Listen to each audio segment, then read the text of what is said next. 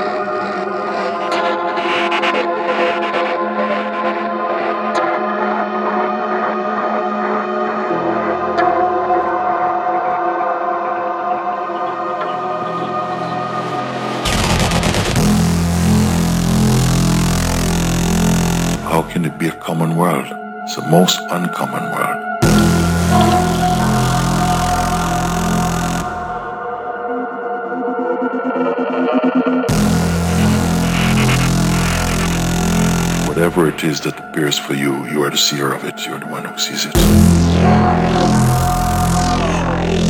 even the interpretation, even the sense of identity. Even identifying with something.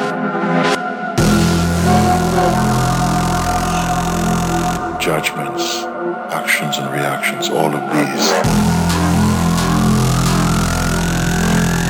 are phenomena you are observing.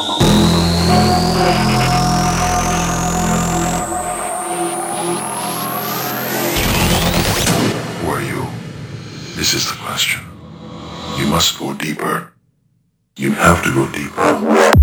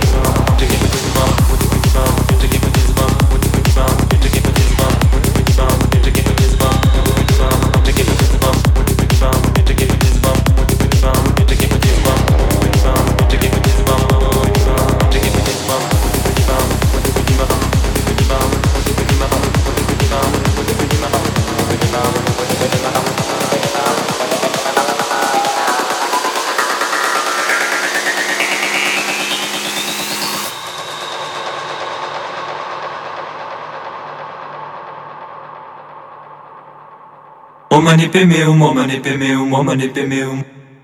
Padma samba va padma samba va padma samba va padma samba va. Um, om Dalai Lama Om um, Dalai Lama Om um, Dalai Lama Lama tashidele lama tashidele lama tashidele lama Om oh, pemeum, om